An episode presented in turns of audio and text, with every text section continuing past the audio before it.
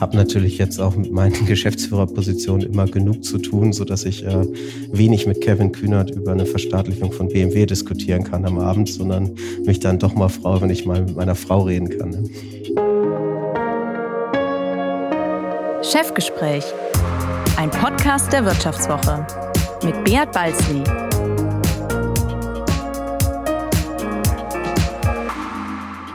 Ja, herzlich willkommen zu einer weiteren Folge des Vivo Podcast Chefgespräch. Mein Name ist Beat Balzli und ich bin der Chefredakteur der Wirtschaftswoche. Die wirtschaftlichen Aussichten sind nicht rosig. In den Chefetagen ist die Stimmung schlecht. Der Geschäftsklimaindex des IFO-Instituts brach im März förmlich ein. Vor wenigen Wochen hofften noch alle auf einen Post-Corona-Boom. Jetzt treibt Putins Krieg die Weltwirtschaft Richtung Rezession. Doch nicht alle Menschen werden darunter leiden, aber einer gewissen Vermögensliga lassen sich solche Krisen locker wegstecken.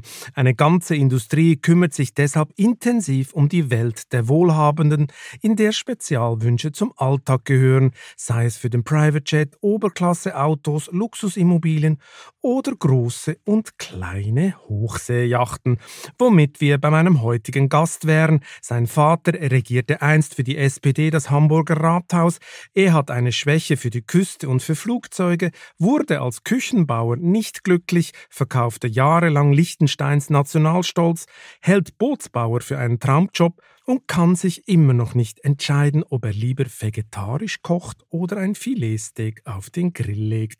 Der Hamburger Hanjo Runde führt seit wenigen Monaten als CEO die Greifswalder Firma Hanse Yachts, dem weltweit zweitgrößten Hersteller hochseetauglicher Segelyachten. Hanse Yachts ist seit 2011 im Mehrheitsbesitz des Münchner Finanzinvestors Aurelius. Hallo Herr Runde, schön, dass Sie heute bei mir sind. Guten Tag, Herr Walzli. Herr Runde, bevor wir uns anschauen, wie viele Handbreiten Wasser Ihr Unternehmen unterm Kiel hat und Sie mir am Ende dieses Podcasts Ihren größten Traum erzählen, müssen wir uns mit Ihrer Kindheit beschäftigen. Wie nah am Wasser fand die denn statt? Na, am Wasser die Kindheit. Wir sind in Hamburg groß geworden. Wir heißt ich und mein Bruder in einem sehr schönen familiären Umfeld und hatten ja das große Glück, dass wir dort auch eigentlich unser Lebtag bleiben konnten und eine hohe Stabilität hatten und ein sehr, sehr liebevolles, nettes Elternhaus. Und der Vater hatte eine große Leidenschaft neben der Politik und das war mit Sicherheit das Segeln. Also fand ich mich das ein oder andere Mal auf dem Plöner See wieder in einer Janta 21. Eine Janta 21. Das klingt jetzt noch nicht nach ganz großen Hochseeregatten. Tatsächlich, ihr Vater ist der Hamburger Ex-Bürgermeister Ortwin-Runde. Er hat mal in einem Fragebogen des Spiegels Segeln mit der Familie als seine liebste Beschäftigung angegeben. Haben Sie es denn auch immer geliebt? Ja, es hat Spaß gemacht. Also ich glaube, gerade als junger Kerl hat man doch Freude, mit dem Vater Zeit zu verbringen. Und das war auf dem Segelboot mit Sicherheit einfach, weil da war die volle Konzentration immer beim Kind. Sonst war er weg, oder was wollten Sie damit sagen? ich glaube, als, als Bürgermeister von der Hansestadt Hamburg, da arbeitet man von Montag bis Sonntag. Und ich glaube, das ist auch gut so, weil das eine sehr verantwortungsvolle Aufgabe ist. Und da hat man natürlich dann etwas weniger Zeit mit dem Vater gehabt. Aber ich glaube, was er immer hingekriegt hat, war, dass die Familie am Ende doch das Wichtigste war und dass er da war, wenn es mal nötig war. Und haben Sie es bei jedem Wetter genossen, das Segeln, oder nur bei schönem Wetter? Ja, wir hatten schon die Leidenschaft, eher bei schönem Wetter rauszugehen. Ja. Gibt es denn eine bekannte Segelanekdote in der Familie Runde, wo es mal richtig schief lief? Ja, aber die erzähle ich ihm besser nicht, sonst kriege ich nachher Ärger zu Hause. Die erzählen Sie mir nicht, aber wir sind hier unter uns, Herr Runde. Also Sie können ja offen reden. Ist es so schlimm mit den Abonnentenzahlen gelaufen in letzter Zeit? Warum? Naja, es, es, es läuft super, weil die Leute hier alles erzählen. Und immer. Aber ich sehe schon, das ist zu geheim, zu indiskret, so eine Anekdote. Ja, ich glaube, da, da gibt es andere Geschichten, über die wir reden können. Da gibt es andere Geschichten. Über okay, meinen Vater gut. und die Beziehung zu meinem Vater. Da müssen wir da noch ein bisschen nachforschen. Ähm, wie muss ich mir das eigentlich vorstellen? Die Sie, sind ja seglermäßig äh, so ein bisschen vorbelastet durch Ihren Vater. Haben Sie deshalb Ihre Stelle bei Hanse Yachts als Traumjob bezeichnet? Kommt das daher? Ich glaube, das hat weniger mit einem gewissen Affinität zum Produkt zu tun, sondern einfach eher damit, dass es einfach ein fantastischer Lifestyle ist, dass man fantastische Kunden, fantastische Menschen hier kennenlernen kann und dass es hier im Norden ist, wo ich auch beheimatet bin. Nicht? Und ich glaube, wenn man auch aus der Luftfahrtindustrie kommt, die ja auch schon einige Parallelitäten zur Schifffahrt hat, ja, dann fühlt man sich, als ob man zu Hause ankommt. Nicht? Ich weiß noch genau, wie ich zum ersten Mal in die Hallen gegangen bin und ich habe die Bugs gesehen von unten und dachte, Mensch, das ist wie früher bei Airbus mit den Flugzeugen, wo ich ja auch über ein Jahrzehnt war. Aber wenn ich mir Ihre Vita so ansehe, könnte man ja noch auf eine ganz andere Idee kommen. Oder? Genau genommen sind Sie ja auf dem Chefposten des Edelküchenbauers Simatic nicht viel länger als ein Jahr geblieben. Das war Ihr vorheriger Job. Sie brachten also dringend etwas Neues und da kam Hansa Yachts gerade recht, oder? Ich glaube, wenn Sie genau nachschauen, war ich zwei Jahre bei Simatic und nicht ein Jahr. Ja, aber wenn man genau rechnet mit Ankündigung etc., also das, die zwei Jahre, da muss man schon ziemlich dehnen, oder? Und habe mich dann nach 18 Monaten entschieden, zur Hanseacht zu gehen. Das war dann ja auch ad hoc pflichtig und wurde deswegen sofort bekannt gegeben und habe da meine weiteren sechs Monate bei Simatic auch noch gern zu Ende gemacht. Und wenn ich auf Simatic zurückschaue, schaue ich auf die positiven Sachen zurück, die wir da gemacht haben und die wir da bewegt haben. Und wenn dann natürlich Hanseyacht um die Ecke kommt, das ist natürlich ein fantastischer Arbeitgeber, der zum einen von der Größe etwas größer ist, der dann noch eine Aktiengesellschaft ist und der dann auch noch in einer spannenden Eignersituation ist mit Private Equity. Das hat mich einfach gereizt und auch gerade die Gespräche mit Gerd Purkert, dem Aufsichtsratsvorsitzenden, haben dann dazu geführt, dass ich große Lust hatte, auf diese Aufgabe hier bei Hanseyacht. Also war eher eine Entscheidung für Hanseyacht als gegen eine Simatik. Echt? Da muss ich jetzt doch nochmal weiter bohren. Ich meine, Sie sind so kurz bei Simatik gewesen. Was ist denn da schiefgelaufen? Für Sie? Ich glaube, schiefgelaufen ist da nichts. Also ich habe mich einfach entschieden, dass das andere mich mehr reizt. Nicht? Wenn Sie meinen Lebenslauf sich anschauen, sehen Sie eine hohe Konstant. Ich war jetzt, ich glaube, acht, neun Jahre bei Airbus, dann zehn, elf Jahre bei Hilti und war dann bei Simatic. Habe da, glaube ich, auch einiges bewegt und einige Freude gebracht. Habe das Unternehmen auch wieder auf den Wachstumspfad gebracht. Aber als die Hanse um die Ecke kommen, da wollte ich da einfach hin. Okay, okay. Aber gerade weil ich mir die Vita angeguckt habe, sie sind sehr konstant, sehr treu zu den Firmen, sind lange, lange Jahre dabei und dann 18 Monate bei Simatic. Gab es denn Auseinandersetzungen mit der Gründerfamilie? Meiner Ulrich Siegmann, der hat ja in ihrer Zeit eigentlich aufgehört. Verlief das nicht reibungslos oder konnte er nicht loslassen? Oder es muss doch einen Grund gegeben haben, warum sie so schnell gegangen sind. Ja, der Herr Siegmann, wenn Sie das verfolgt haben, ist ja gegangen, als ich gekommen bin. Genau, nicht? genau. Und von dem Punkt Punkt ist, glaube ich, die Frage etwas absurd, ob es da äh, Missstände gab zwischen mir und Herrn Siegmann, weil ich habe halt von Herrn Siegmann übernommen. Ja, dann müssten Sie wahrscheinlich eher die Frage stellen, Herr Runde, wie ging es Ihnen mit dem chinesischen Investor das wäre meine nächste und Frage ich gewesen. möchte, bevor Sie die stellen, nochmal sagen, es waren nicht 18 Monate, es waren zwei Jahre und ich habe das auch genossen, auch noch das letzte halbe Jahr zu Ende gemacht, weil es einfach Spaß gemacht hat, auch in der Küchenindustrie. Mhm, mh. Gut, also das müssen wir Ihnen jetzt also abnehmen, dass da nichts schiefgelaufen ist bei Simatic. Wenn Sie mich schon auf den Chinesen hinweisen, ähm, hat man das eigentlich gespürt, ne, wenn man einen chinesischen Investor im Haus hat? Ist das eine andere Kultur? Ist das irgendwie, ist das anders zum Arbeiten?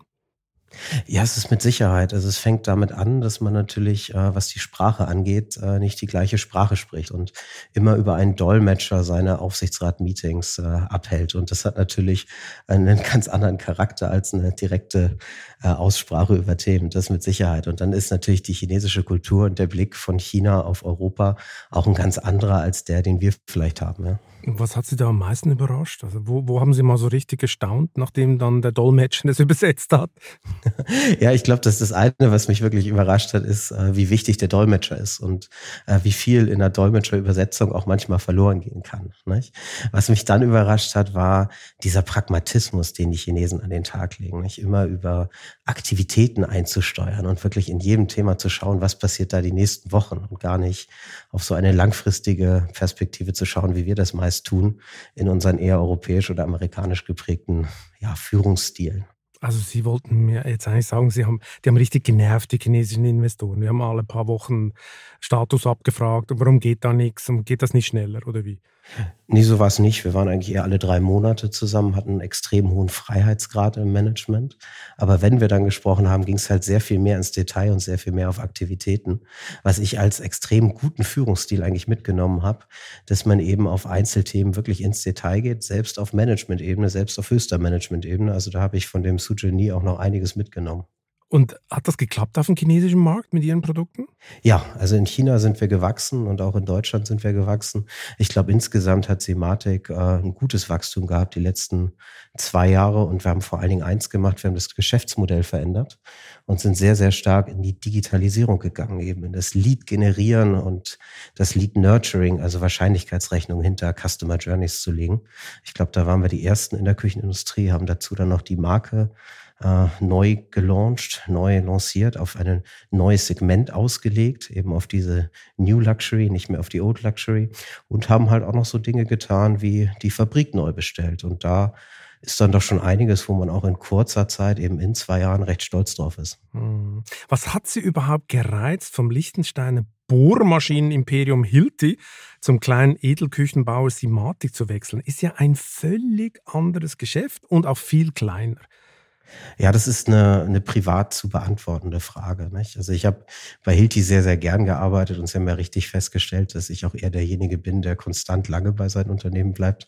Und dann war eben die private Situation doch mit der Familie da, weil der Vater eben einen Schlaganfall hatte und wir uns dann eben gesagt haben, jetzt geht's auch mal nach Hause und jetzt ist vielleicht auch nicht der Karriereweg, der internationale, der wichtigste, sondern eben eher nah an der Heimat zu arbeiten und dort auch ein Familienleben noch zu haben.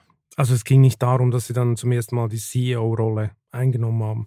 Nee, darum ging es nicht. Also ich glaube, die Rollen, die man bei Hilti hatte und die ich da hatte, die waren äh, von der Komplexität ähnlich und eben anders gestaltet. Ich glaube, wenn man in größeren Unternehmen in einer Matrix-Organisation Führungspositionen hat, ist es äh, etwas anders als die CEO-Rolle, aber ist in der Komplexität in einigen Unternehmen mit Sicherheit vergleichbar. Ich meine, dann ist ja eigentlich das nicht nach Plan gelaufen. Das wollen Sie mir ja irgendwie äh, sagen. Also Sie mussten dann oder wollten für die Familie, ähm, mussten Sie die Karriere ein bisschen abkürzen. War es in Ihrem Leben eigentlich immer schon klar, dass Sie Karriere machen würden? War das für Sie früh klar? Also warum das nicht nach Plan gelaufen ist, müssen Sie wahrscheinlich nochmal erklären. Ich glaube, Nein, nur weil Sie gesagt haben, so, dass, dass, Sie von Hilti weg sind und dahin sind, das hätte vor allem einen privaten Grund, das meine ich. Oder? Also ja, ich wäre ich wär mit Sicherheit äh, ein Leben lang bei Hilti geblieben, weil es ein fantastisches Unternehmen ist. Sie kennen es als Schweizer sicherlich auch. Das ist wirklich ein Vorzeigeunternehmen, wo man natürlich gerne und auch lange bleibt. Aber wenn dann eben die private Situation sich verändert, dann gibt es auch manchmal Entscheidungen, die man trifft, die halt mehr auf das Private abzielen. Und mir war es da einfach wichtiger, mit der Familie nochmal ein paar Jahre zu haben, als irgendwo im Ausland äh, ja der Manager zu sein beim fantastischen Unternehmen. Also ist das ein bisschen durchkreuzt worden durch das wirkliche Leben. Ja, ja okay, das geht ja nicht nur Ihnen so. Aber nochmal meine Frage: Am Anfang, was Sie angefangen haben zu studieren etc., war das für Sie immer klar, dass Sie so eine Managerkarriere machen wollen oder dass Sie die Stufe hoch wollen? Das war immer klar. Ich glaube, Planung ist so ein bisschen eher Ersatz von Zufall durch Irrtum. Hm. Ich habe ähm, immer Spaß dran gehabt zu lernen und mich weiterzubilden und habe das ja auch in meinen drei Studiengängen eigentlich dann fortgesetzt. Und dann ergab sich über ja, Freude an der Arbeit und vielleicht auch einen hohen Einsatz auf der Arbeit immer eine neue Opportunität. Und ich habe die dann auch äh, genommen und bin die Wege gegangen. Und deswegen bin ich da jetzt, wo ich bin. Und vielleicht wäre ich ganz woanders gelandet, hätte ich das anders gemacht. Aber ich fühle mich eigentlich ganz so, ganz wohl so, wie es eben heute läuft im Leben. Inwiefern hat Sie das Elternhaus geprägt? So im Bereich Karriere. Hat das Elternhaus auch Türen geöffnet mit so einem Vater? Haben Sie, wie haben Sie das empfunden? Ja, das ist, glaube ich, ein sehr zwieschneidiges Schwert. Nicht? Ich meine, Sie merken es ja an unserem Interview, wir sprechen jetzt äh, fast mehr über meinen Vater als über mich. Nein, nein, keine Sorge, keine Sorge, es dauert ja lange, es kommen noch andere Fragen. Sehr schön, ja. Aber das, das ist natürlich so, wenn, wenn der Vater sehr erfolgreich ist, dann wird auf den Sohn mit Sicherheit anders geschaut. Und dann öffnen sich manchmal Türen, aber dann werden auch manchmal Türen verschlossen. Nicht? Ich denke, das hat so, das gleicht sich so aus. Für mich war es, glaube ich, sehr gut, dass ich relativ früh in meiner Karriere schon Auslandsaufenthalte hatte hatte, wo das eben keine Rolle gespielt hat. Nicht? Und was ich von meinem Vater mitgenommen habe, ist eben dieser Fokus auf Bildung und dieser Leistungswille. Nicht? Und vielleicht auch ein bisschen das Nicht-Angepasste, dass man eben auch Ecken und Kanten hat, dass man Meinung hat und dass man dazu auch steht. Mhm. Wenn Sie sagen, wenn der Papa so erfolgreich ist, guckt man auf den Sohn, gab es da so ein bisschen, haben Sie da einen Druck gespürt? Ich muss jetzt unbedingt Erfolg haben? Nee, einen Druck habe ich da nicht gespürt. Ich glaube, ich habe halt eher, wenn ich erfolgreich war, gespürt, dass es dann immer auf die auf das Elternhaus projiziert wurde. Nicht? Also das war dann wahrscheinlich eher das Gefühl, was ich so manchmal hatte. Also im Stil der Runde hat es nur geschafft, weil der Papa äh, diesen Erfolg hatte, oder wie?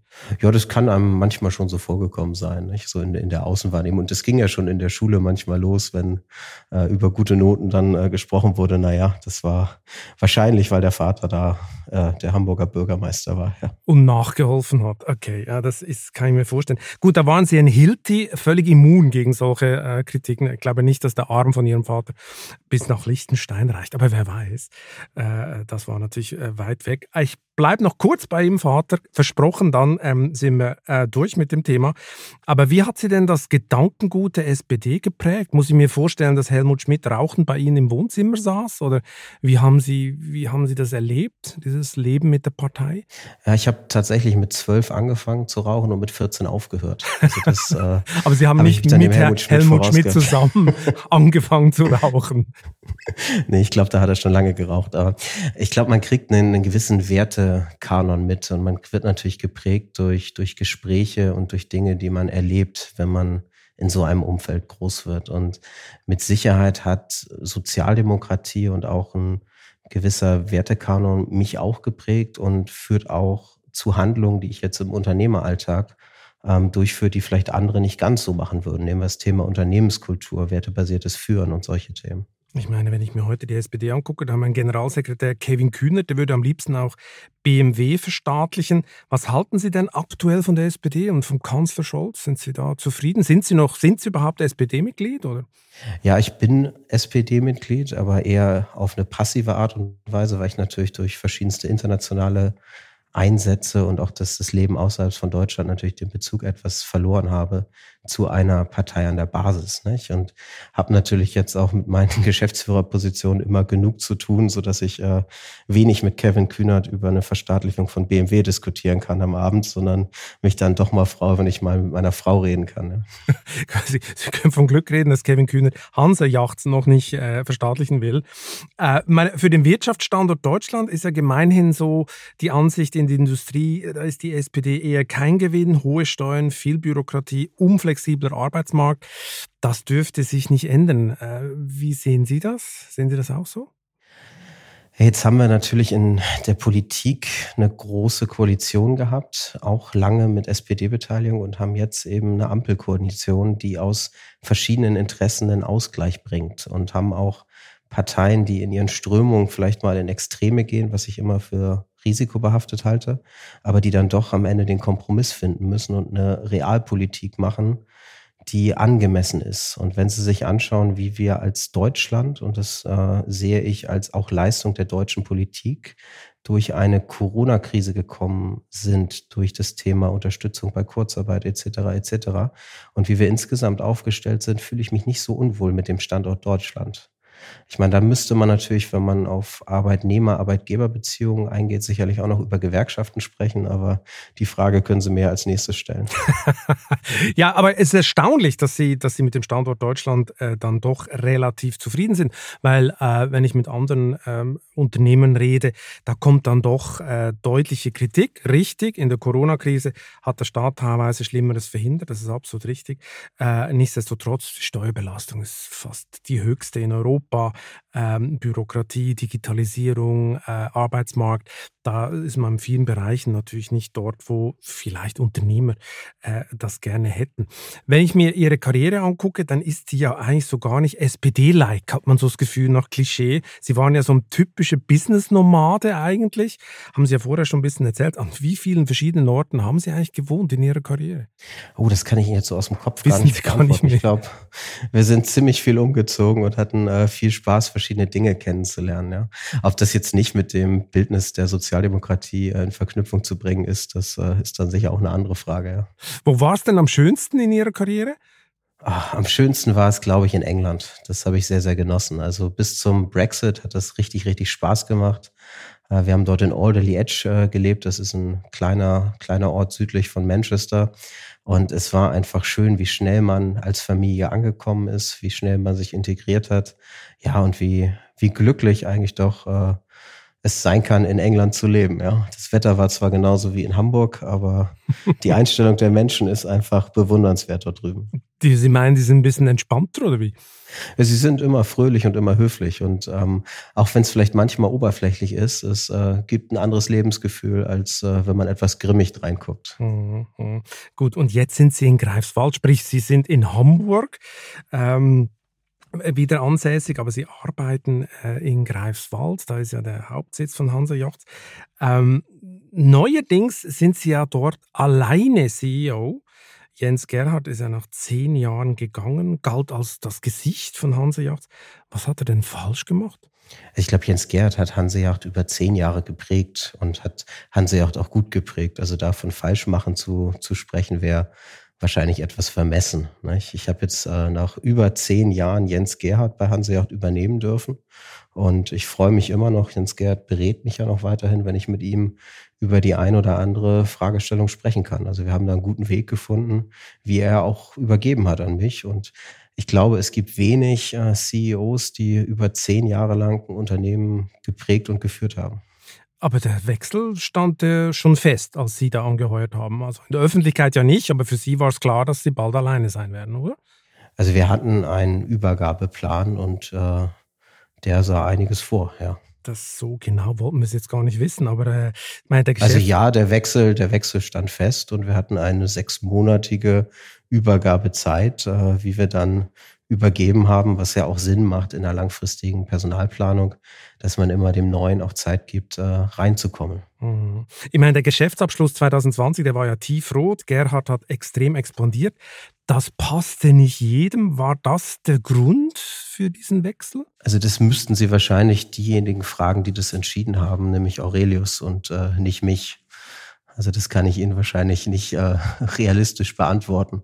Ich glaube, wenn jemand zehn Jahre ein Unternehmen geführt hat, dann ist es auch äh, mal realistisch, dass sich irgendwann was verändert. Ja. Mhm, da versuche ich mal anders zu fragen. Äh, hat man sich denn mit den Zukäufen verzettelt? Also äh, wurden ja die ein oder andere Marke wurde hinzugekauft. Äh, ist man, hat man da zu viel gekauft? Ist man heute zu verzettelt? Also ich glaube, heute sind wir gut aufgestellt, wenn wir uns das Portfolio anschauen, weil wenn Sie ein Markenportfolio entwickeln, dann geht es ja gerade in so einem Segment wie Segel- und Motorbordmarkt auch in der Produktstrategie darum, Risiken zu bewerten und auch die Chancen natürlich, aber auch die Risikobewertung auf die richtigen Segmente zu setzen, ist eben eine der strategisch schwersten Fragestellungen. Und da ist man natürlich mit einer Multimarkenstrategie, die in vielen Segmenten spielt, auch besser aufgestellt, was die Risikobetrachtung angeht. Und deswegen finde ich, ist die Hanse Produktportfoliostrategie nicht verzettelt, sondern bewusst und weise gewählt. Wenn wir jetzt auf Ihre ursprüngliche Frage kommen, hat man sich verzettelt mit M&A, mit Zukäufen. Hanse ist ja stark gewachsen durch den Zukauf von verschiedenen Marken. Nicht? Da gab es Fjord, da gab es Sea genau, da ja. gab es Privilege und dann hat man jetzt eben auch äh, mit der Marke Rick einmal nicht zugekauft, sondern selbst eine neue Marke äh, erschaffen, mit der man in einem neuen Marktsegment agiert. Und mit Sicherheit ähm, kann man festhalten, dass diese Multimarkenstrategie Kern der Hanse-Strategie bleiben wird. Mhm. Gut, also hätte Gerhard eigentlich gar nichts falsch gemacht. Ähm, was ist denn jetzt Ihre Hauptaufgabe bei, bei Hansa Yachts? Ich meine, Sie verlagern die Produktion ins kostengünstige Polen oder wie muss ich mir das vorstellen? Was ist jetzt Ihr Haupt, Ihr Hauptfeld, auf dem Sie die Marke nach vorne treiben? Also ich denke, die Hauptaufgabe eines CEOs ist es erst einmal, die Unternehmenskultur zu entwickeln und da eine Kultur zu schaffen, die über Wertschätzung der Menschen eben auch Wertschöpfung erreicht.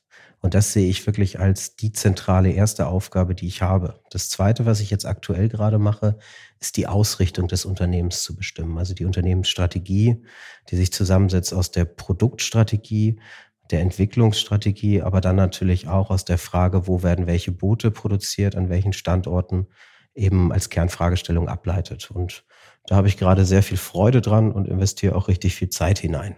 Aber so die Frage nach der ja. Verlagerung nach Polen möchte ich auch beantworten. Also Hanse ist ja sehr erfolgreich in drei Standorten, nämlich in Deutschland, in Polen und in Frankreich. Und die Standorte haben unterschiedliche Charakteristika, die wiederum bestimmen, welche Bootstypen können dort gebaut werden. Sie könnten zum Beispiel einen Privileg-Katamaran, könnten Sie nicht in Greifswald bauen, weil dafür einfach Greifswald von der Größe her und auch von der Tiefe der Fahrwasser gar nicht ausgelegt ist. Nicht? Woran es sich heutzutage immer mehr und mehr richtet, ist eben Verfügbarkeit von Arbeitskräften, was ja auch wieder zurückführt zu der Fragestellung, wie gestaltet man die Unternehmenskultur. Hm. Wenn Sie sagen, die Unternehmenskultur, das haben Sie als erstes genannt, da muss ich ja als Externer davon ausgehen, dass da am meisten im Argen liegt, oder? Also haben Sie denn eine Unternehmenskultur vorgefunden, die so verbesserungswürdig oder verbesserungsbedürftig ist? Eine Kultur ist ja immer ein Zustand und man entwickelt ja ein Bild von einem Sollzustand. Und da macht man sich auf eine Reise, die auch sehr, sehr lange dauert, nicht? bis sich Kulturen verändern. Und die Hanse-Unternehmenskultur wurde halt zuerst geprägt durch den Gründer Michael Schmidt, der als herausragender Einzelunternehmer das Unternehmen groß gemacht hat und dann eben durch das Führungsteam, was äh, unter Aurelius übernommen hat. Und jetzt bin ich eben dabei, die Kultur nochmal weiter zu prägen und zu verändern und zu verbessern. Ich sehe halt in der Kultur die Chance, attraktiv für Mitarbeiter zu werden, aber auch bestehende Mitarbeiter wirklich zu halten. Weil im Bootsbau wird es darauf ankommen, kann ich eben Mitarbeiter, gut ausgebildete Mitarbeiter für mich gewinnen und kann ich sie dann auch lange möglich bei mir behalten. Und das ist einfach der entscheidende Wettbewerbsvorteil, den wir uns als Hansejacht von der Unternehmenskultur erhoffen. Aber nochmal, da muss es dann ein Manko gegeben haben. Ähm, schlechter Kommunikationsstil intern, waren die Leute unzufrieden? Haben sie Umfragen gemacht? Äh, hat sich das Personal beklagt? Oder was ist der Anhaltspunkt? Ja, das geht sehr auf den, den strukturierten Ansatz ein, den wir da jetzt machen. Also wir werden jetzt eine Culture Survey machen, wo wir einfach mal eine Standortbestimmung machen. Und Sie kennen das sicher auch von anderen Unternehmen. Wie sehen wir uns eigentlich heute im Vergleich zu dem, was wir definiert haben als Sollbild unserer Unternehmenskultur? Vorher hatte Hanse so eine formalisierte Kultur nicht. Und die haben wir jetzt formalisiert. Und wenn ich die Umfragen dann habe, würde ich die auch gerne mit Ihnen teilen. Aktuell habe ich sie eben noch nicht. Ich kann Ihnen aber sagen, selbst ein Unternehmen wie Hilti, was sich wirklich durch seine Unternehmenskultur seit Jahrzehnten auszeichnet, hat ein Ist-Zustand und ist da auch immer von dem Sollbild noch ein Stück entfernt. Also die Hanse-Kultur ist eine sehr offen, ehrlich norddeutsche Kultur. Ich persönlich glaube, dass es Verbesserungsschrauben gibt und bin sehr, sehr gespannt, was dann die 2000 Mitarbeiter mir als Feedback geben, wo sie sie sehen. Und dann werden wir uns auf die Reise machen, werden die Themen offen ansprechen und werden gemeinsam versuchen, einfach besser zu werden damit sich eben alle Menschen, die hier bei uns arbeiten, wohler fühlen, was sich dann am Ende in der Produktqualität und auch in der Profitabilität zeigen wird. Gut, wir haben es gehört, die exklusiven Ergebnisse dann demnächst in der Wirtschaftswoche. Ich meine, es besteht ja auch tatsächlich Handlungsbedarf. Ich meine, wenn ich Ihren Aktienkurs angucke, muss man sich sagen, puh, der dümpelt seit 2009 eigentlich konstant im Keller bei plus minus 5 Euro. Der Großaktionär Aurelius ist seit 2011 Mehrheitseigner und müsste eigentlich langsam nervös werden, weil über zehn Jahre dabei, da ist ein Exit doch überfällig. Wie viel Druck verspüren Sie vom Eigentümer? Also in Bezug auf einen Exit verspüre ich keinen Druck von Aurelius. Es ist natürlich richtig, dass ein Private Equity Unternehmen je nach Aufstellung Haltedauern hat für Unternehmen, die auch weit unter denen sind, äh, wie Hanse jetzt gehalten ist. Was ich als Aufgabe habe, ist einfach das Unternehmen nachhaltig weiterzuentwickeln und auch durch diese Corona- und jetzt auch Ukraine-Krise zu führen, um dann eben durch gute Ergebnisse auch den Aktienkurs wieder nach oben zu entwickeln. Und das werde ich mit Hingabe und mit viel Freude und Herzblut machen. Was sind denn die Gründe, dass dieser Aktienkurs so lange so tief blieb? Ich meine, als die Börse komplett boomte, war ihr Kurs auch angetackert bei ungefähr, ja, je nach Tagesform, 5, 6, 4 Euro. Warum? Was glauben Sie, was ist der Grund? Ich glaube, erstmal muss man sehen, dass die Hanseyachts-Aktie aktuell mit keinem großen Volumen gehandelt wird. Genau. Aurelius hält ja quasi 80 Prozent äh, der Aktien. Also ist das Volumen ein, ein sehr geringes Volumen, wo, wo dann eben einzelne Entscheidungen sehr hohe Ausschläge abgeben. Dann muss man auch sehen, dass wenn wir uns jetzt gerade die Zeit seit der Corona-Krise anschauen, es für die Bootsbranche, die Freizeitbranche hier zwei Effekte hatte. Auf der positiven Seite haben alle gut verkaufen können und haben sehr gut gefüllte Auftragsbücher. Bei Hanse ist das Auftragsbuch Stand Februar auf 330 Millionen Euro, was uns natürlich sehr freut und was auch dazu führen könnte, dass man in Ruhe ohne Pause durchproduzieren könnte und die Produktion optimal gestalten kann. Auf der anderen Seite erleben alle in der Industrie und gerade diejenigen, die in einer Taktfertigung, also höhere Stückzahlen äh, produzieren, aktuell die Effekte von Fehlteilen. Wir kennen das aus der Automobilindustrie. Ich habe zum Beispiel jetzt versucht, mir ein Auto zu kaufen. Ähm, die Antworten waren abenteuerlich. Es gibt keine Lieferzeiten mehr. Es wird noch nicht mal angegeben, wann es denn ungefähr kommen könnte. Und unter dieser Corona-bedingten Fehlteile-Situation leiden wir aktuell. Und ich denke, das findet sich dann auch im, im Ausblick wieder. Und sobald sich diese Situation auflöst und auch die Ukraine-Situation sich auflöst, hat man eigentlich gute Chancen mit einem vollen Auftragsbuch auf der einen Seite, wo man in Ruhe produzieren kann und auf der anderen Seite eben den Teilen, die man dazu braucht und vielleicht auch mehr Menschen, die man dazu braucht, weil Corona wirkt ja auch auf Abwesenheiten in der Produktion, eben wirklich in ein sehr, sehr gutes Fahrwasser zu kommen. Also ich glaube, eine bessere Startposition gab es lange nicht. Ja, zu den Lieferkettenproblemen kommen wir gleich nochmal.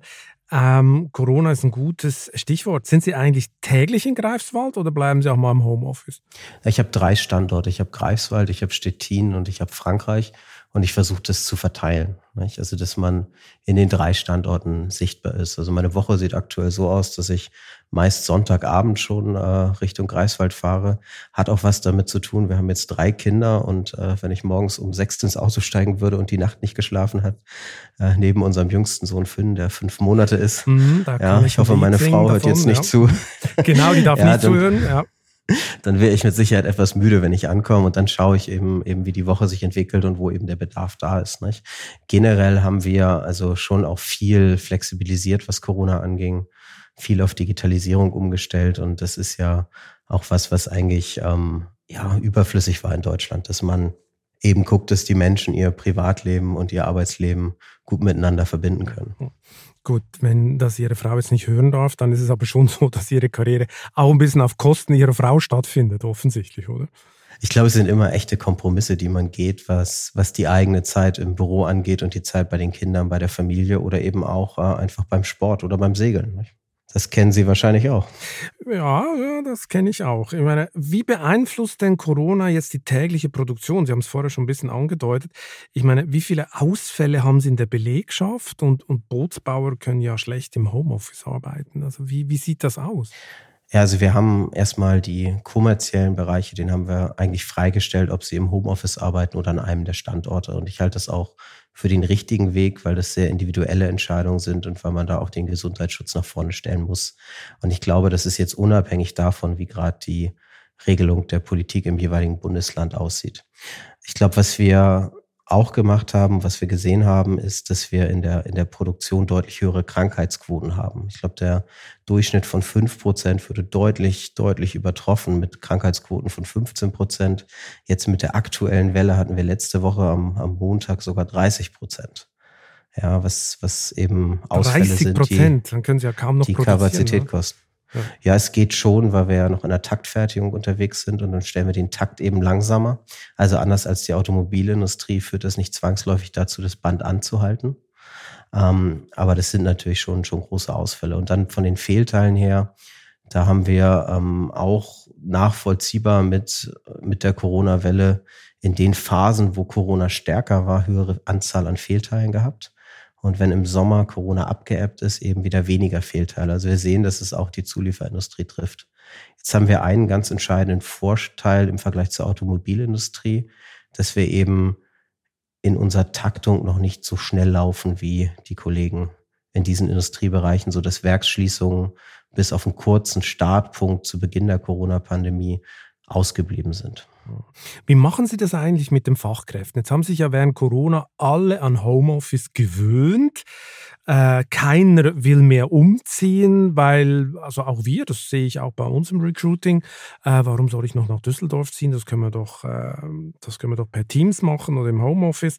Ähm, wie machen Sie das? meine, wer zieht ja, freiwillig nach Greifswald, möchte jetzt Greifswald nicht äh, Unrecht tun, aber ich weiß nicht, ob alle äh, äh, ihr Leben so planen, dass sie unbedingt nach Greifswald umziehen wollen und dann können sie auch kein Homeoffice bieten. Logisch äh, bei der Art von, von Geschäft.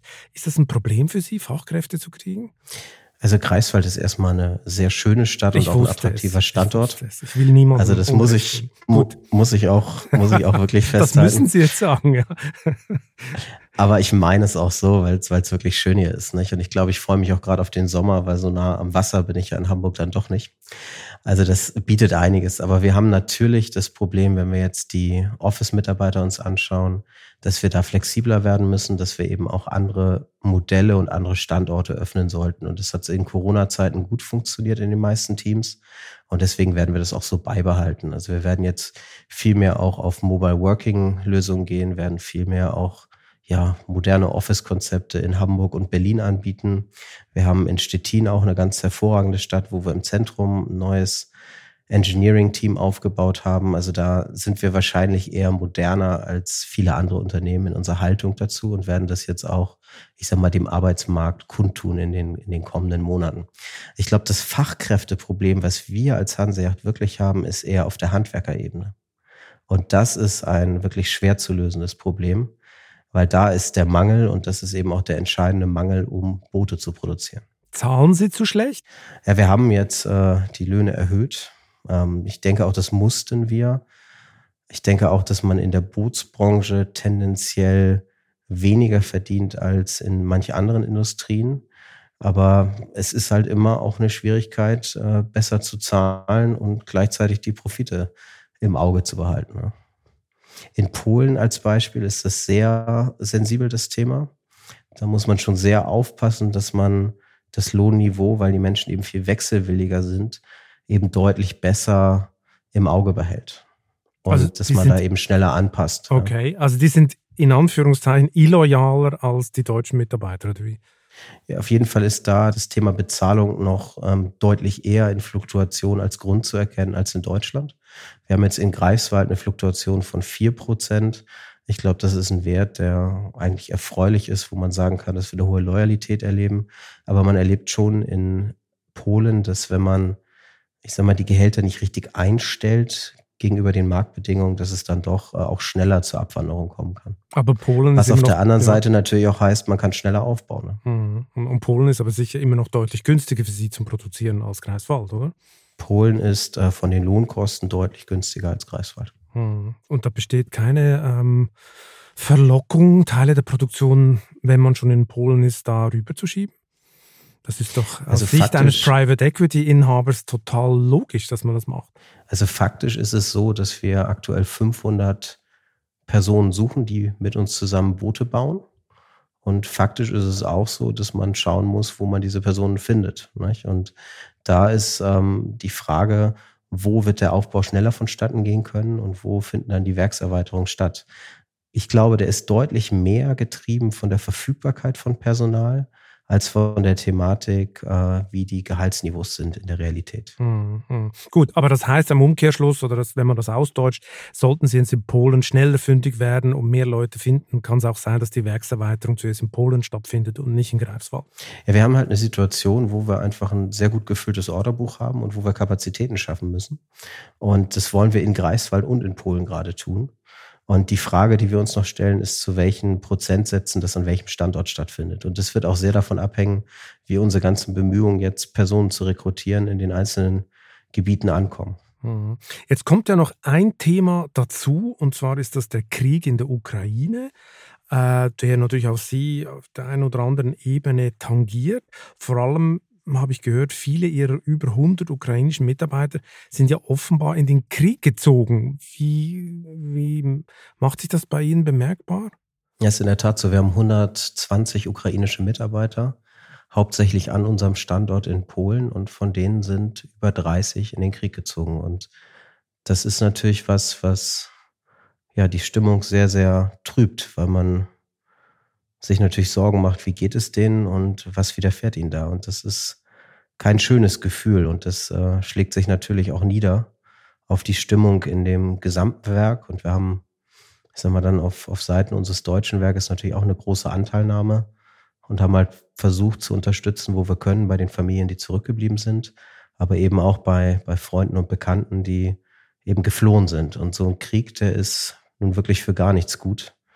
Und da ist einem ehrlicherweise auch äh, die, die Kapazität an Mitarbeiter relativ egal, wenn man sich die Einzelschicksale da anschaut. Und gerade als junger Familienvater sich zu überlegen, in den Krieg zu ziehen, um zu kämpfen und die Familie zurückzulassen, das ist schon äh, eine Entscheidung, die man für sich treffen muss. Ja, also sehr existenziell. Wie muss ich mir dann das vorstellen im Daily Business? Gibt es da jetzt jemand in Ihrer Firmengruppe, der sich nur darum kümmert, der diese Familien betreut? Oder äh, stellen Sie jetzt auch Geflüchtete ein? Oder was, was, wie läuft das ab? Ja, das haben Sie gut zusammengefasst. Also wir haben, ich sag mal, eigentlich auf der, auf der Chefetage relativ schnell gesagt, dass wir die Mitarbeiter Familien unterstützen, dass wir auch Pakete packen mit dem Werk, das eben dorthin bringen und haben Tankgutscheine ausgestellt für Personen, die Leute von der Grenze holen wollten, haben äh, Angebote gemacht, sehr individuell, also seitens der Personalabteilung, seien es psychologische Gespräche, sei es aber auch mal einfach ein Hotelzimmer zu zahlen für, für eine Familie, die gekommen ist. Also wir haben uns da sehr auf unsere, ja, unser Umfeld konzentriert auf unsere Mitarbeiterinnen und Mitarbeiter und die, die Menschen, die denen nahe sind. Jetzt haben Sie ja vorher schon erzählt, die wirtschaftlichen Folgen des Krieges spüren Sie im Auftragsbuch nicht. Sie haben es schon erwähnt, 330 Millionen Ende Februar war der Stand. Was mich mal äh, wundern würde, warum brummt das Geschäft in der Pandemie derart? Sind Boote so die neuen schwimmenden Luxus-Quarantänestationen, das Cocooning auf dem Wasser? Oder woher kommt das? Ich glaube, generell nehmen wir einen Trend in der Gesellschaft wahr zu mehr Unabhängigkeit. Und diese Unabhängigkeit kann man auf dem Wasser natürlich hervorragend erleben. Und gerade in der Corona-Zeit dieses Preppertum, also alleine mit der Familie als Selbstversorger auf dem Wasser unterwegs zu sein, der Natur wieder näher zu sein, weit weg von den anderen. Das hat immens zugenommen. Also mit ich glaub, ewig haltbaren Ravioli im schwimmenden Bunker auf dem Wasser. Das, das die, die so schmecken ganz oder? hervorragend. Ja, ja, ja ich kenne sie. Ich war immer in der Schweizer Armee. Schmeckt super. Naja, ich möchte nicht weiter drüber reden. Aber äh, ja, also das ist Luxuspreppertum irgendwie, oder? Ja, das, das ist es mit Sicherheit. Aber ich glaube, da hat die Nachfrage zugenommen. Was man dann noch sehen muss, ist, dass die Kapazitäten verknappt wurden, weil eben Fehlteile da waren und weil denen eben auf der anderen Seite ja auch die Personalkapazitäten reduziert wurden durch Krankenstände. Also es ist schon so, nehmen wir das Motorbootsegment, in dem wir spielen, da sind pro Jahr 1000 Boote weniger weltweit rausgegangen, was dann äh, dazu führte, ja, dass wir auch einen Nachholeffekt noch vor uns haben. Also ich glaube, es gibt diese zwei Effekte, nämlich einmal diese Unabhängigkeit in der schönsten Form auf dem Wasser mit unseren Booten, die ist sehr nachgefragt und zum anderen hat der Markt sich auch verknappt, was jetzt auch noch zu einem Nachholeffekt führt, was dann für mich heißt, dass wir auch weiterhin eigentlich ein ganz positives Marktumfeld sehen werden, was man auch an Google Search Terms äh, analytisch herleiten kann, dass die Themen Boot und Yachting und Urlaub auf dem Wasser im Trend sind. Mhm, einfach für sich. Jede Ich-AG kauft sich ein Boot und haut ab. Ähm, wenn wir äh, von Luxus sprechen, was muss ich mir eigentlich vorstellen bei Ihren Produkten? Wie hoch geht, ich habe es mal vorher auch ein bisschen gegoogelt, so, was man eigentlich so für Ihre Boote hinlegen muss.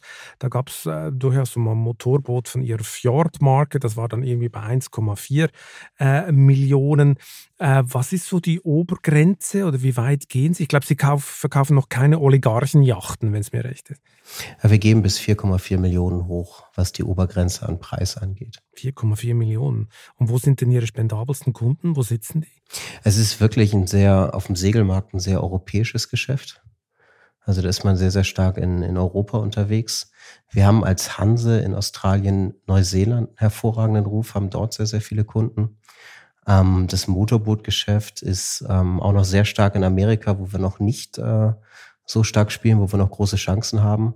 Und dann eben auch auf die europäischen Hotspots in der Türkei, in Spanien verteilt. Das heißt in den USA. Und Skandinavien ist sicherlich auch noch ein ja. großer Markt für uns, weil eben gerade unsere Produkte sich da den, den Eigenschaften sehr gut anpassen. Das heißt, in den USA wollen Sie noch ganz kräftig wachsen? Ja, ich glaube, für uns ist die erste Aufgabe erstmal, das Nachfrage hoch äh, zu bedienen. Also unsere Sales- und Marketing-Fragestellungen sind etwas rückgelagert. Was ich da aber schon sehe, ist auch ein Einzug der Digitalisierung, dass man eben den Kunden durch die Customer Journey mit digitalen und physischen Touchpoints ja begleitet und ihn auf unsere Marken hinweist und dann eben an den Händler übergibt. Ich glaube, das ist auf der auf der Vertriebs-Marketing-Seite die Stoßrichtung, aber ehrlicherweise aktuell sind wir ja in der Fragestellung, wie bekommen wir es hin, dass wir Kapazität aufbauen und möglichst viele Boote schnell rechtzeitig zu den Kunden bringen. Ich meine, wenn wir von Kunden reden, drängt sich natürlich eine Frage noch auf. Wie viele reiche Russen kaufen denn Produkte von Ihnen so pro Jahr? Und was, wie läuft das Geschäft jetzt? Also wir haben äh, seitdem die Krim-Krise stattgefunden hat, hat Hanseyacht schon sehr wenig Geschäft in Russland gehabt. Ja. Ich meine, jetzt auch war es was sehr überschaubar. Es waren drei Boote aus Russland und der Ukraine, die wir zurückgestellt haben, aber mehr war es nicht. Hm. Was heißt zurückgestellt? Die sie einfach, die sie nicht ausliefern aus dem, dürfen oder wie? Aus dem Orderbuch genommen haben. Hm, hm.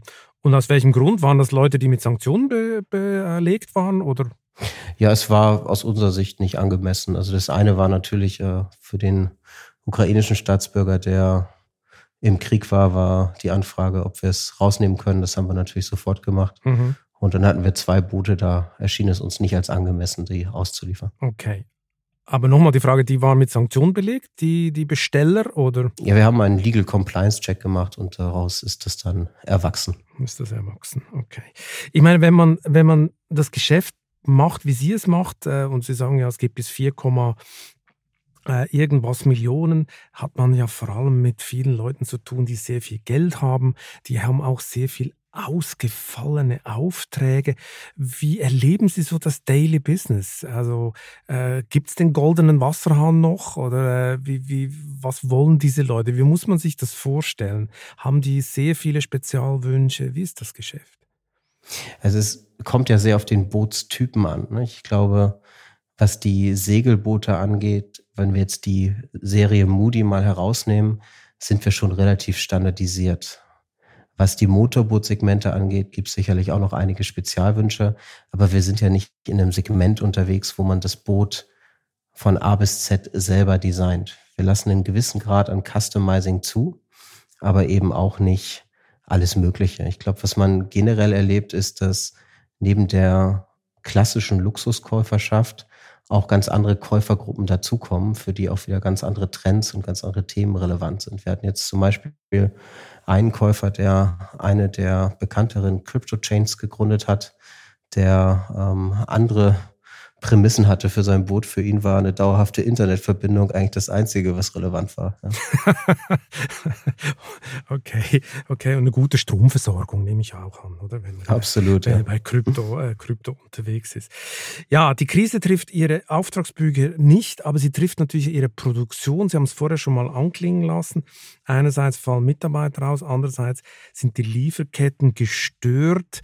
Nochmal, wie schlimm ist der Rohstoff- und Teilemangel? Und was glauben Sie, wann entspannt sich das wieder oder wird es gerade schlimmer? Also wie, wie ist der Grad derzeit?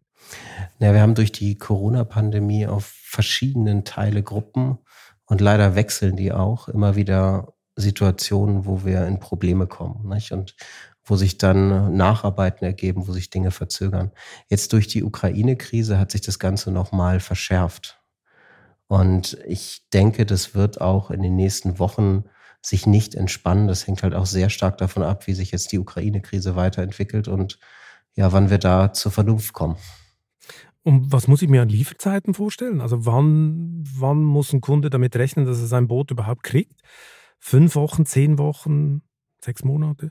Also wenn Sie heute ein Boot bestellen, werden Sie es so Mitte 23 erhalten können. Mitte 23. Und wenn Sie sagen, die. Bei manchen Modellen ja. sicherlich auch erst 24, aber so Mitte 23, da könnten wir beide uns drauf einigen, jetzt wo wir uns kennengelernt haben. ähm, wenn Sie sagen, das wechselt teilweise, äh, welcher Rohstoff oder welches Teil gerade nicht verfügbar ist, wie muss ich mir das vorstellen? Wechselt das jeden Tag? Äh, kommt jeden Tag, gibt es eine Überraschung, hey, wir kriegen das nicht, hey, wir kriegen das nicht? Äh, ist nur noch so ein bisschen Improvisieren angesagt? Ja, Improvisieren ist immer schwierig, weil man hat ein Boot, wo eine Lösung meist spezifiziert ist. Also ist man da in einer Single-Source-Situation sehr häufig.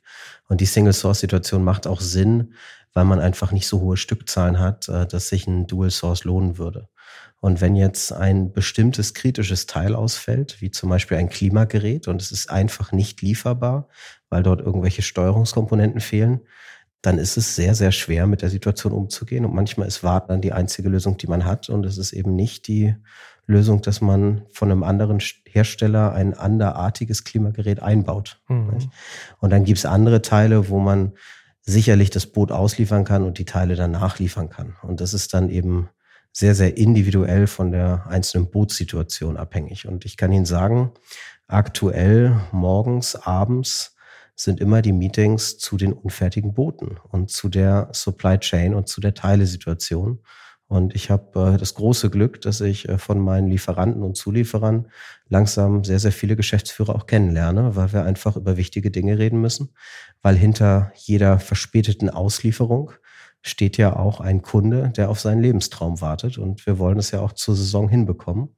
Und es gelingt uns aktuell wegen dieser Situation einfach nicht in allen Fällen. Hm, aber wenn Sie so wenige spezialisierte Lieferanten haben und die dann noch Probleme haben, sind Sie ja der Preisexplosion voll ausgesetzt, oder? Was bedeutet das denn für den Preis Ihrer Produkte? Die müssen ja bald durch die Decke gehen.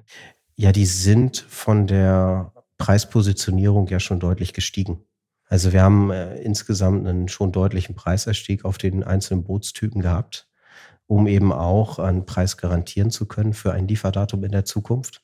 Und da sind natürlich Annahmen zur Lohnsteigerung hinter, da sind Annahmen zur Materialkostensteigerung hinter, die das ganz maßgeblich beeinflussen. Welches Boot haben Sie sich denn schon geleistet? Ich habe mir noch kein Boot geleistet und ich werde damit wahrscheinlich auch noch etwas warten. Ich hatte ja noch nicht äh, angemerkt, ich habe jetzt drei Kinder. Die Antonia ist sechs, der Tom vier und der Finn fünf Monate. Und äh, neben dem Job bei Hanseyachts und den Kindern wird es wahrscheinlich äh, ein bisschen dauern, bis ich äh, wirklich aufs Boot kann und auch da richtig viel Freizeit genießen kann. Okay, gut. Sie warten auf den ganz großen Bonus, mit dem Sie dann das ganz teure Boot irgendwann kaufen können in der Zukunft. Herr Runde, wir sind bei der ultimativ letzten Frage. Welchen privaten Traum wollen Sie noch verwirklichen? Jetzt wäre der einfache Antwort wahrscheinlich, das Boot zu kaufen, oder? Das wäre die total einfache Antwort, aber vielleicht haben Sie noch eine komplizierte Antwort. Ich glaube, ich belasse es dabei. Ich werde mir den Traum verwirklichen, mir eine Hanse 460 zu kaufen und das werde ich in den nächsten Jahren von den ganz, ganz großen Boni, wie Sie gesagt haben, durch das erfolgreiche Schaffen bei Hanseyacht dann realisieren. Herr Runde, wir sind gespannt und wollen natürlich dann Fotos sehen von dieser tollen Yacht. Herr Runde, vielen Dank für das interessante Gespräch. Ich danke Ihnen. Und wer jetzt noch wissen will, wie die Rohstoffkrise die restliche deutsche Industrie trifft, der muss sich auf vivo.de oder am Kiosk die Titelgeschichte der neuen Wirtschaftswoche besorgen oder besser noch günstig im Abo unter vivo.de-chef-abo. Ich wünsche Ihnen viel Spaß beim Lesen und eine gute Zeit bis zum nächsten Chefgespräch. Kritik, Lob und Anregungen schicken Sie bitte wie immer an balzli.vivo.de. Für eine positive Bewertung dieses Podcasts bin ich Ihnen ewig dankbar. Bleiben Sie gesund.